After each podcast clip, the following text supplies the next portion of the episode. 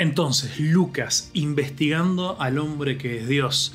Eh, te decía recién de que Lucas eh, es el autor de no solamente el Evangelio, el Evangelio de Lucas es la parte 1, es el volumen 1 de, una obra literaria eh, de dos volúmenes,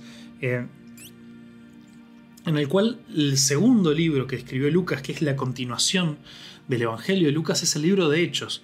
En la Biblia no los tenemos uno al lado del otro. Tenemos Mateo, Marcos, Lucas, Juan y después viene Hechos. Eh, que eso es por, otras razones que no nos vamos a meter ahora. Eh, pero sí podemos considerar el Evangelio de Lucas y el libro de Hechos en el Nuevo Testamento de la Biblia como, como una obra literaria en común. Sí estaban separados originalmente, porque después el libro de Hechos tiene una introducción aparte, pero queda bien claro que es el mismo autor. Pero, pero vamos a, antes de meternos a hablar del autor y, algunas cosas que vamos a estudiar hoy, em, vamos, a dar un paso atrás, porque creo que a veces nosotros entendemos e, esto de la, palabra de, los evangelios, o, el evangelio lo entendemos como cosas diferentes. Por un lado, eh, los, cristianos solemos hablar del mensaje del evangelio como, como una serie de cosas, a veces hasta como una lista de cosas que, nosotros tenemos que creer o que, o que, le queremos contar a la gente para que crean, para poder ser salvos, decimos nosotros los cristianos, o, para poder ser perdonados nuestros pecados. Eh, cree en el Evangelio, cree en estas cosas que, que si vos las crees, eh, o a veces gente un poco más estudiosa le llama doctrinas, si vos crees estas cosas vas a, vas a ser salvo. Y, de ahí han salido cosas como las cuatro leyes espirituales, como de, todo un poco. Eh, increíblemente la Biblia no habla de esto. Eh, sí hay un montón de cosas que la Biblia nos va enseñando que después nosotros podemos hacer la tarea de recopilarlo en ciertas doctrinas o en ciertas creencias eh, ciertas cosas que nosotros como, como seguidores de Jesús creemos porque la Biblia lo dice. Eh, pero cuando la Biblia habla del Evangelio, primero muchos sabemos que Evangelio eh, viene de... Es, una expresión que quedó traducido así, pero, pero en realidad el significado en el original, en el griego, es buenas noticias buenas nuevas, buenas noticias, es lo mismo. Eh, pero, pero, ¿cuáles son estas buenas noticias?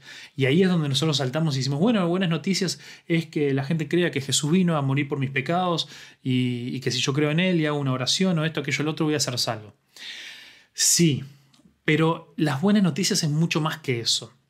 las buenas noticias en la misma Biblia se expresan de otra manera. Mira, para, darte un ejemplo, eh, Pablo, el apóstol Pablo, eh, en, el, él nos dice lo que es el Evangelio en 1 Corintios 15, versículo 1 al 8. Eh, en 1 Corintios 15, si vamos, si vamos para ahí, un poquito más adelante, eh, Corintios capítulo 15. Mira qué tremendo dice.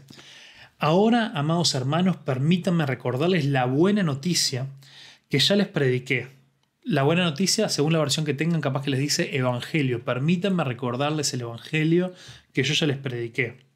En ese entonces la recibieron con gusto y todavía permanecen firmes en ella. Esa es la buena noticia o el Evangelio que los salva si ustedes siguen creyendo en el mensaje que les prediqué, a menos que hayan creído algo que a principio de cuentas nunca fue cierto yo les transmití a ustedes lo más importante y lo que se me ha transmitido a mí también. Cristo murió por nuestros pecados, tal como dicen las Escrituras, fue enterrado al tercer día y fue levantado de los muertos, tal como dicen las Escrituras. Y después sigue, parece que este mensaje incluye más que Cristo solamente murió. Dice, también lo vio Pedro y luego lo vieron los doce discípulos. Más tarde lo vieron más de 500 de sus seguidores, a la vez la mayoría de los, eh, de los cuales todavía viven. Y aunque algunos ya han muerto. Luego lo vio Santiago, después lo vieron todos los apóstoles. Por último, como si hubiera nacido en un tiempo que no me correspondía, también lo vi yo, pues soy el más insignificante de todos los apóstoles.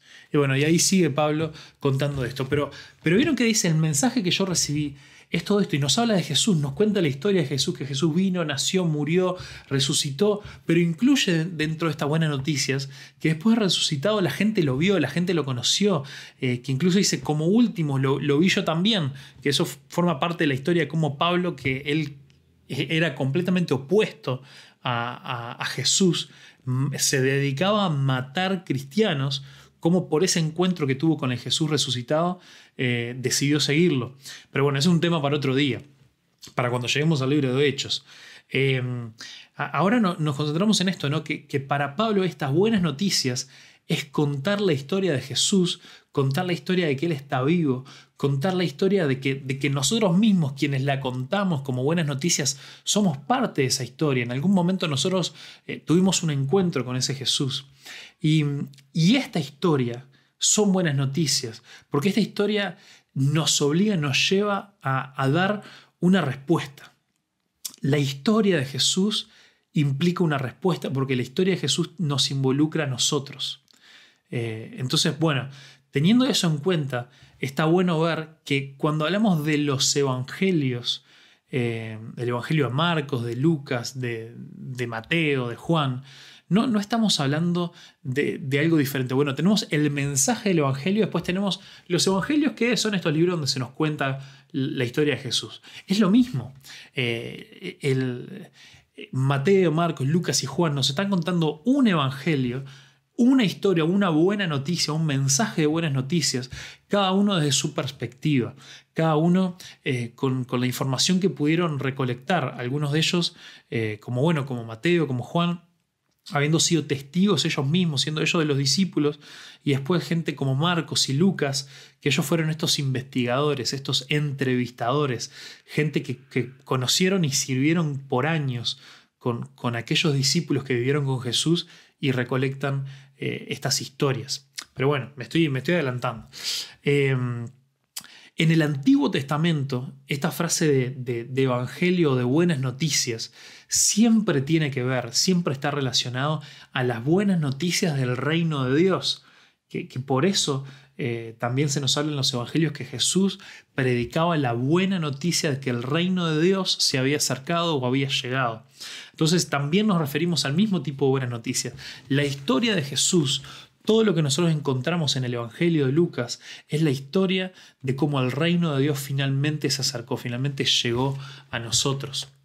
Eh, eh, así que bueno, eh, en el Antiguo Testamento, como todavía no, había llegado Jesús, se usaba para, describir estas profecías de que algún día vendría este rey, vendría el, Hijo de Dios a, traer justicia y a gobernar y a salvar a su pueblo. Y, esta es la gran historia que, nos empieza a contar eh, el Evangelio de Lucas. Así que bueno, vamos a, vamos a charlar un poquito del propósito. ¿Cuál es el propósito? El propósito del Evangelio de Lucas, la razón, todos los libros de la Biblia tienen una razón por la cual fueron escritos. Eh, la razón por la cual el Evangelio de Lucas fue escrito, nos dice acá que eh, que fue un trabajo de investigación. Y si vos y yo leemos ahí los primeros versículos, hoy vamos, nos vamos a quedar en el capítulo 1 de Lucas, del versículo 1 al 4, bien cortito. Dice en el versículo 1, muchas personas han intentado escribir un relato de los hechos que se han cumplido entre nosotros. Se valieron de los informes que circulaban entre nosotros dados por testigos oculares y los primeros discípulos. Después de investigar todo con esmero desde el principio, yo también decidí escribir un relato cuidadoso para ti, muy honorable Teófilo, para que puedas estar seguro de la veracidad de todo lo que te han enseñado. Bueno, acá tenemos un montón de cosas. Esto ni siquiera arrancó, esto es el prefacio, es la introducción al libro y tenemos un montón de cosas para hablar. Eh, entonces, vemos que este libro es un trabajo de investigación. Pero bueno, eh, dice que estos eh, que muchos intentaron escribir sobre los hechos, sobre las cosas que se han cumplido entre nosotros. ¿Quiénes somos nosotros?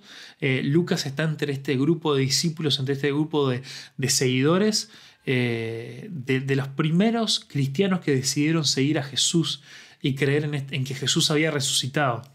Entonces, Dice que estos son hechos, lo cual también explica el título del segundo volumen eh, o el libro de los hechos de los apóstoles. Em, son los hechos que se han cumplido. No dice que son los hechos que pasaron, no dice que son las cosas que pasaron entre nosotros. Dice que son cosas que se cumplieron. ¿Por qué? Porque no solamente Lucas, sino todos los... Em, todos los que escribieron los otros evangelios. Ellos están convencidos y, nos ayudan eh, en las cosas que ellos escriben a ver cómo eh, una y otra vez eh, las cosas que pasaron son cumplimientos de profecías que habían sucedido anteriormente. Eso es importantísimo. el propósito en este trabajo de investigación que Lucas hace nos ayuda a ver que las cosas que pasaron fueron cumplimientos de profecías, de promesas que Dios ya le había hecho a su pueblo. Algo que también nos ayuda a poder creer y entender cómo Jesús eh, es el enviado, el ungido de Dios, a quien tenemos que prestarle completa atención porque Dios lo envió. Lo siguiente, nos dice que la fuente de información para escribir estas cosas eran número uno, testigos oculares, o sea, los primeros discípulos, las personas que vivieron con Jesús esos tres años que él llevó a cabo su ministerio. Eh, y, bueno, también eh, Lucas pudo hablar con Santiago, alguien que fue hermano de Jesús, eh, y no solamente estuvo con él en esos tres años, sino que vivió con Jesús toda su vida. Imagínate qué tremendo que Santiago, que es otro libro, hay un libro de la Biblia que se llama Santiago, lo puedes buscar y leer. imagínate, se nos cuenta que fue el hermano de Jesús. Y, y si vos como si vos sos hermano de alguien y podés dar, eh, podés dar testimonio, podés decir, la verdad que si yo corroboro habiendo vivido con él toda la vida, me cierra esto de que él sea el Hijo de Dios, de que sea Dios mismo, eh, está zarpado. No, no, fue que Jesús logró convencer a algunos en unos años de que hizo las cosas de una forma tremenda, sino que si vos eh, lográs que, que, alguien que fue tu hermano esté convencido que vos sos hijo de Dios es porque algo tremendo pasó. Y nos dice que, toda esta información que él, recaudó en este trabajo de investigación fue por testigos oculares, los primeros discípulos, y nos habla también de siervos de la palabra. Em, dice, eh, esto no lo dice en esta versión que estoy leyendo yo em, en la NTV, pero si voy abajo del todo, tiene muchos tiene asteriscos ahí al final del versículo 2, que es algo que también en la versión Reina Valera lo dice, que dice que eh, en griego dice que aquellos que desde un principio fueron siervos de la palabra. Esta frase siervos de la palabra se, refiere a personas que, que, se dedicaban a llevar este mensaje. Estamos hablando de una cultura completamente diferente. Estamos hablando de una época donde la enorme, enorme mayoría de las personas no sabían ni leer ni escribir. Eh, esto hace a este, a este Lucas y a los discípulos y también a este Teófilo, que es el que recibe esta carta, esta, esta, obra literaria, los hace grandes privilegiados. La mayoría de las personas no sabían ni leer ni escribir. Pero este mensaje, estas buenas noticias eran para todos. Por lo tanto, existían estos siervos de la palabra, que era algo bastante común en estas, eh, en estas culturas, de, donde todo se transmitía de forma oral donde las personas eh, escuchaban a gente que iba a enseñar, que se aprendían grandes grande cantidad de cosas de memoria eh, e iban por diferentes lugares contando estas historias, eh, contando las cosas que habían pasado. Entonces, eh, a nosotros nos puede parecer raro que todo lo que vemos en estos evangelios, en, estos, en, estos, libros, la gente se lo haya aprendido de memoria, pero sí, imagínate, Lucas fue escrito ahí alrededor entre el año 60 y 63 después de Cristo, o sea que estamos hablando casi 30 años después de la muerte de Jesús. ¿Y por qué demoraron tanto? Bueno, Lucas no fue el primer eh, evangelio que se escribió, pero, pero, ¿por qué tantos años después? Bueno, porque para ellos lo natural, lo normal, es que todas estas cosas pasaran de unos a otros de forma oral. Y, estas eran culturas que, estaban acostumbradas a que con ellos no tenían el problema del teléfono descompuesto. ¿Por qué? Porque eh, primero no tenían las mentes derretidas como la tenemos nosotros con los celulares, con, la tecnología, eh, que hacen que nuestra memoria sea mucho menor. Eh, tenían, incluso esto, tenían personas dedicadas a aprenderse de memoria las cosas. En el caso de los judíos, todos ellos tenían requeridos para la edad de los 12, los 13 años, eh, haberse aprendido las 613 leyes judías. Así que imagínate, eh, eran personas que de verdad ejercitaban su memoria y, al ver la coherencia entre, entre un evangelio y el otro podemos ver cómo estos relatos eh, realmente tenían, tenían grande, gran fidelidad. Em, pero bueno, se empezó a ver la necesidad esta cantidad de años después de escribir estas cosas, de que quedaran por escrito, porque estos testigos oculares empezaban a morir. Vieron que, Pablo, en el versículo que leímos de 1 Corintios 15, dice, muchas de estas personas todavía están vivos, así que vos podés ir y les podés preguntar, eh, te, preguntame que te doy los nombres y apellidos de muchos de ellos, podés ir y ellos te pueden contar cómo vieron a Jesús hacer todas estas cosas y además lo vieron vivo después de que resucitó. Esto es tremendo. Pero bueno, como muchas de estas personas empezaban a morir, se vio la necesidad de empezar a escribir las cosas que habían pasado. Tengo que apurarme porque, bueno, este, se, nos, viene el tiempo. Eh, después también nos dice que este relato, el propósito fue escrito para que puedas estar seguro de la verdad que se te ha enseñado. Muchos piensan que este Teófilo eh, era quizá alguien relativamente nuevo en la fe, eh, relativamente nuevo en esto de seguir a Jesús y se le habían contado muchas cosas, pero, pero Lucas quería que él pudiera tener esta seguridad. Mira, las cosas que te contaron son realmente verdad y pude averiguar entrevistando gente y yendo y, haciendo este trabajo de investigación, pude conseguir otras cosas más que quizá antes no habías escuchado que son tremendas de Jesús. Y, a mí me interesa que vos tengas la seguridad que lo que se te dijo es cierto. Y qué importante para nosotros que podamos acercarnos a la palabra de Dios con, esta seguridad, con esta tranquilidad de que lo que estamos leyendo es la palabra de Dios, es algo cierto. Eh, no, no, fue que, eh, que, simplemente las personas se sentaron a escribir lo que se les antojó, sino que, sino que de verdad eh, era con esta intención de que podamos conocer la verdad sobre Jesús. Y, esta verdad sobre Jesús es tremendamente rica, tremendamente importante y, es, buenísimo poder, poder verlo.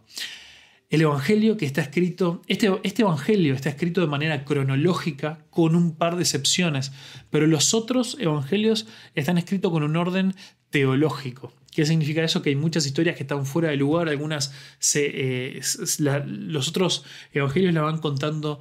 Eh, algunas, algunas historias que, que, pasaron aquí y allá en diferentes momentos, porque justamente nos están tratando de enseñar algo, eh, uniendo las historias de una forma temática.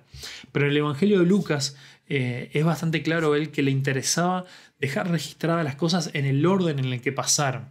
Eh, también lo dice eso al comienzo del, libro de Hechos.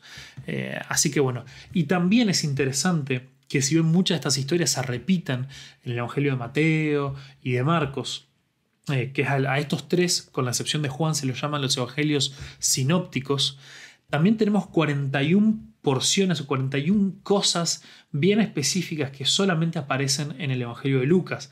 Así que está buenísimo eh, que, podemos estar atentos a cuáles son estas cosas que solamente aparecen acá. Eh, pero bueno, Pasamos ahora a hablar un poco del receptor. Está buenísimo que en el, Evangelio de Lucas se nos es bien clarito para quién fue escrito. Vieron que nos dice que fue escrito para vos muy, honorable o muy estimado Teófilo. Eh, no, no, tenemos muchos datos sobre Teófilo, pero, pero, es interesante todo lo que podemos saber solamente de, su nombre y de, que, y de, que, Lucas haya escrito eh, tantas cosas para él. Eh, Lucas lo vuelve a mencionar también en el libro de Hechos al principio, y, muchos, eh, por el nombre Teófilo, eh, un nombre griego, entonces muchos piensan que, bueno, Teófilo también era de un origen griego, no, era alguien que, tenía toda la tradición judía, lo cual explica, mucha, explica mucho la forma en la que Lucas escribe. Eh, escribe de una forma bien entendible para alguien que no es judío, algo que no pasa por ejemplo con Mateo, que Mateo está bien enfocado y asume que sus lectores conocen eh, muchas de las costumbres y tradiciones judías. Pero bueno, eh, y, Teófilo también era, se, piensa que podía ser un oficial griego del imperio romano. ¿Por qué? Porque este título de muy honorable o, muy estimado eh, Teófilo, solamente aparece en la Biblia eh, dicho de nuevo por Pablo cuando él se presenta ante uno de estos gobernantes o, una de estas personas eh, griegas, perdón, romanas, con mucha autoridad. Entonces se piensa que, esa puede ser también una, una de, las, de las cosas. Pero si hay algo que es seguro es que Teófilo era una persona de mucho dinero. ¿Por qué? Porque eh, Lucas pudo tomarse todo este tiempo. Teófilo fue el que encargó este libro y por lo tanto fue aquel que pagó para que se pudiera hacer. Eh, este trabajo de investigación llevó mucho tiempo, llevó que Lucas tuviera que viajar, tuviera que entrevistar personas, que dedicar eh, muchos, mucho tiempo para esto. No solo eso, sino los materiales, escribir algo. De, con lo largo que es el Evangelio de Lucas y el libro de Hechos, realmente era muy, pero muy caro como decíamos hoy, no cualquiera sabía leer y escribir y no cualquiera eh, podía escribir cosas tan largas.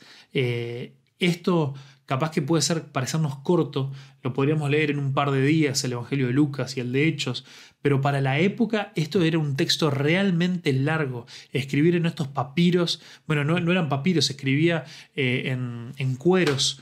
La tinta que se necesitaba, todo, era, era algo que realmente muy pero muy costoso. Eh, y Teófilo, como aquella persona quien lo encargó, también pagó por todo esto y por el tiempo de Lucas, que él pudiera eh, estar haciendo todo este trabajo de investigación. Así que eso también es, es, importante y muy probablemente por eso Lucas lo reconoce, lo menciona en este prefacio, en este comienzo, tanto de Lucas como de Hechos, porque ellos sabían que esto no solamente lo iba a leer Teófilo, esto después iba a ser circulado por todos lados, para que la gente pudiera leer eh, y pudiera conocer sobre, sobre estas cosas. Mira qué tremendos. Si Teófilo habiendo, eh, habiendo pago por esto, eh, es impresionante el impacto que él tuvo en el resto de la historia de la humanidad, gracias a que él encomendó este trabajo de investigación, vos y yo y todas las personas que han leído la Biblia pudieron tener, pudieron ser impactados por esto. Esto nos tiene que llevar a preguntarnos, ¿no? Vos y yo, ¿en qué invertimos nuestros recursos, nuestras energías? Eh, ¿En qué invertimos eh, nuestro, nuestro dinero? Eh, que Dios nos permita poder invertirlo en cosas que puedan ser de impacto y de bendición a otras personas, como lo fue esto que hizo Teófilo de, poder encargar esta, este trabajo del Evangelio de Lucas. La verdad que me, lleva a pensar mucho en eso. Otra cosa muy interesante es el nombre Teófilo, lo que significa Teo y Filo. Eh, teo Dios y Filo amor. Teófilo es el que ama a Dios. Eh, y, qué, lindo pensarlo de esa manera que también este Evangelio no solo es para Teófilo, la persona, sino que también eh, es para todos aquellos que aman a Dios, que nos acerquemos a, la Biblia, a las Escrituras, a las historias de Jesús, con un corazón eh, que quiere buscar a Dios, quiere buscar a Jesús y conocerlo con amor. Eh, si, si, nosotros vamos a estar estudiando este libro, vamos a estar estudiando la Biblia en sí, solamente para adquirir conocimiento y no para que ese conocimiento transforme nuestra vida, para que este conocimiento transforme nuestro corazón, estamos en el horno. Eh, esa es la base de la religión hueca y vacía. La religión hueca y vacía busca eh, adquirir conocimiento o hacer cosas solamente pero sin transformación del corazón. Y, yo quiero pedirle a Dios que, lo que vamos a estar estudiando en estos meses, de meternos en el libro de Lucas, en el Evangelio de Lucas, realmente no sea solamente conocimiento, sino que nos transforme de una forma radical. Que vos y yo no volvamos a ser los mismos de, por la forma en la que nos vamos a encontrar con Jesús eh, acá en su Biblia, en la palabra. Eh, así que esto también nos, tiene que, nos, tiene que, nos, tiene que, pegar a nosotros también. Eh, y bueno, un par de cosas más sobre el autor antes de, terminar. Lucas es un gentil también por su nombre. Eh, nos damos cuenta que, él no venía de un trasfondo judío. Y fuentes extra bíblicas, esto significa documentos y cosas que se han escrito sobre Lucas, que no las tenemos en la Biblia, pero, pero bueno, son cosas históricas confiables. También nos confirman de que, eh, de que probablemente él era originario de Antioquía. Eh, Antioquía era una ciudad al norte de, Israel eh, y, fue un lugar donde Pablo pasó mucho tiempo enseñando, siendo parte del liderazgo de la iglesia de esa, de esa ciudad de Antioquía. Y, también entonces tiene sentido porque se conoció con Pablo y, llegó a viajar tanto con él, que es lo otro que vamos a ver. También se nos dice en la Biblia que, que que Lucas era un médico. Un médico, sí, un médico. Eh, era un médico, o, lo más parecido, a ver, no un médico como lo que de hoy en día. Imagínate lo que podría llegar a ser un médico eh, en, esa época, hace, hace tanto tiempo, eh, con conocimientos mucho más reducidos, pero es una persona que se preocupaba por la gente, que los cuidaba, que intentaba ver cómo podían estar mejor. Esto lo vemos en Colosenses 4, versículo 14. Es Pablo hablando y dice que con él estaba Lucas, el médico.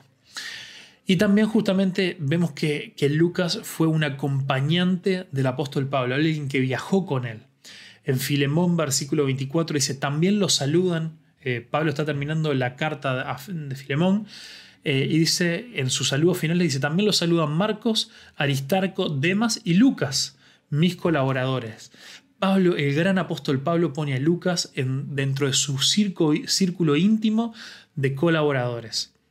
Y, lo que es más, y lo que es tremendo, eh, que es una cosa que, vamos a ver que fue muy particular de Lucas. Pero bueno, vemos también, deducimos que Lucas era muy educado, no solamente porque era médico, sino además porque la gente que lee la Biblia en griego, los grandes estudiosos, dicen que el Evangelio de Lucas y el libro de Hechos tienen el, mejor griego de todos.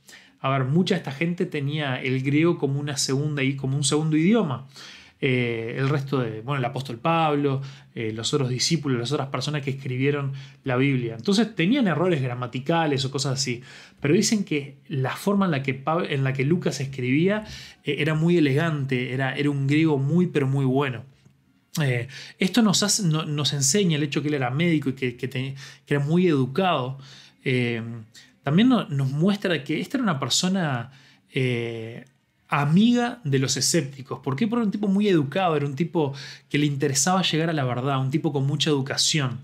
Eh, por lo tanto, fue por esto que se tomó tanto tiempo para investigar de una forma exhaustiva lo que se nos va a enseñar eh, en, en este Evangelio.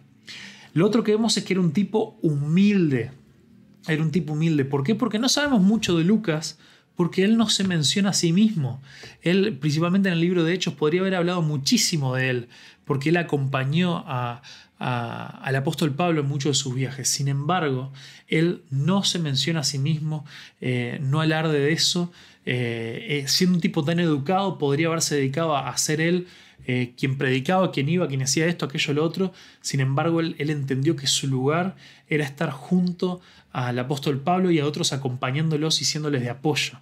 Qué tremendo que nosotros podemos imitar esta, esta humildad y que no nos interesa, no nos interese eh, lo que podríamos llegar a ser, sino nos interesa el lugar que Dios ha reservado para nosotros. Y por último, y quizás lo más importante, por eso quiero hacer un énfasis en esto, eh, podemos ver que, que Lucas fue un hombre fiel, fue una, una persona que, que de verdad estuvo dispuesto a muchas cosas no, no solamente quería ser un gran autor de libros para que otros leyeran sobre sus, sus historias y anécdotas, junto con su humildad, fue un tipo fiel. Y, quiero, quiero ir a, ver un poquito esto. Miren, vamos a 2 de Timoteo eh, más adelante.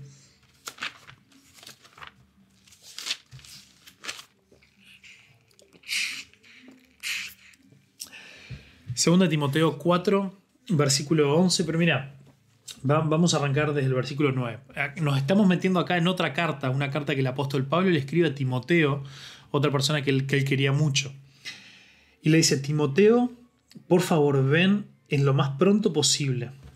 Demas me abandonó porque ama las cosas de esta vida y se fue a Tesalónica. Fa, qué tremendo. A ver, vamos a ponerlo en contexto. Pablo la estaba pasando muy mal. Eh, a Pablo lo persiguieron, lo arrestaron, pasó mucho tiempo en la cárcel, eh, de todo le pasó, y cuando las papas quemaban, eh, nos cuentan varias ocasiones que mucha gente lo dejó solo, la gente de las iglesias y la gente también que viajaba con él. Cuando la, cosa se ponía complicada, lo dejaron retirado. Y dice mm, eh, en el versículo 11, solo Lucas está conmigo Trae a Marcos contigo cuando vengas porque me será ayuda en mi, ministerio. Y bueno, ahí sigue mencionando gente porque Pablo está despidiéndose, está nombrando cosas y todo lo demás. Pero qué tremendo que dice, en los momentos más difíciles que yo estaba pasando, Lucas, cuando todos me abandonaron, todos me dejaron tirado, y Lucas no me abandonó. Lucas fue el único que permaneció fiel. Lucas fue el único que estuvo ahí. Ah, qué, fuerte esto, ¿no? Eh, qué, impresionante. Vamos a pasar meses estudiando eh, un relato de Jesús que no fue escrito por cualquier persona. Fue escrito por un tipo muy educado, con, mucho potencial. Eh, que, este potencial nos habla primero de que no estamos leyendo cualquier cosa, estamos leyendo de verdad una obra literaria y a medida lo vayamos estudiando vamos a ir viendo por qué. Eh, pero, pero todo esto, él habiendo podido arrancar, no sé, sus propios viajes, hacer sus cosas, escribir otros libros, eh, ser un médico famoso, no sé, lo que sea. El tipo siempre mantuvo una postura humilde y cuando las cosas se complicó fue una persona fiel. Yo no sé, pero yo quiero que, esas sean dos características que, me definan a mí, eh, que, te definan a vos. Eh, y la Biblia nos enseña que estas características no, las podemos adquirir por nosotros mismos, por nosotros solos, si, si no es a través de lo que Jesús puede hacer en vos y puede hacer en mí. Nosotros necesitamos la ayuda de Dios. La Biblia nos enseña que si nosotros estamos bien cerquita y dependiendo de Jesús, estamos eh, unidos a Él, vamos a producir el fruto del Espíritu. Eh, primero para esto necesitamos ser verdaderos seguidores de Jesús. Necesitamos haber sido perdonados nuestros pecados. y, permaneciendo en Él, dice la palabra de Dios que vos y yo vamos a dar fruto. La gente va a poder ver y va a poder realmente entender que somos seguidores de Jesús por cómo es nuestra vida.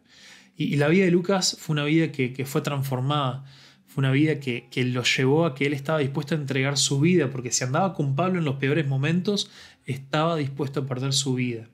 Y en ningún momento él perdió la humildad, en ningún momento utilizó esto, utilizó la cercanía con Pablo, utilizó, eh, no sé, estas cosas como, como una excusa, como una razón para, para sobresalir, para hacer que su nombre figurara, eh, ni nada, sino que él quería ser un siervo, de Dios. Y, es esta persona que vamos a estar leyendo. Eh, una persona que Dios usó para que nosotros podamos conocer muchísimas cosas de Jesús y que nos trae una perspectiva única y, diferente a la de los demás evangelios. Yo no sé vos, pero me, pero me pregunto también eh, a qué conclusiones habrá llegado Lucas después de toda esta investigación. ¿Qué descubrimientos hizo? ¿Por qué alguien que no venía de un trasfondo judío y, una persona tan intelectual llegó a creer que este, en este Mesías, en este Jesús, como el enviado y el Hijo de Dios, como un Dios mismo. Estas y otras cosas son las que vamos a descubrir en estos meses que vienen. Así que yo te desafío a que, a que nos acompañes, a que estés bien prendido acá, a que seas parte de la iglesia, a que seas parte de estas reuniones.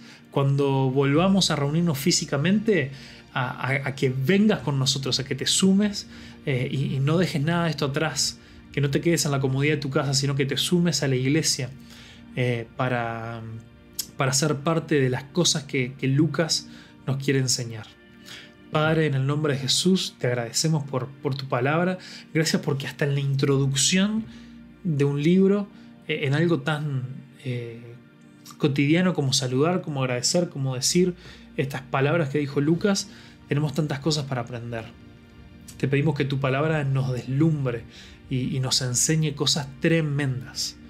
Eh, queremos ser grandes eh, discípulos tuyos, te queremos, queremos seguirte y queremos que lo que conozcamos de vos no quede en nuestra mente, sino que transforme nuestro corazón. En el nombre de Jesús, amén.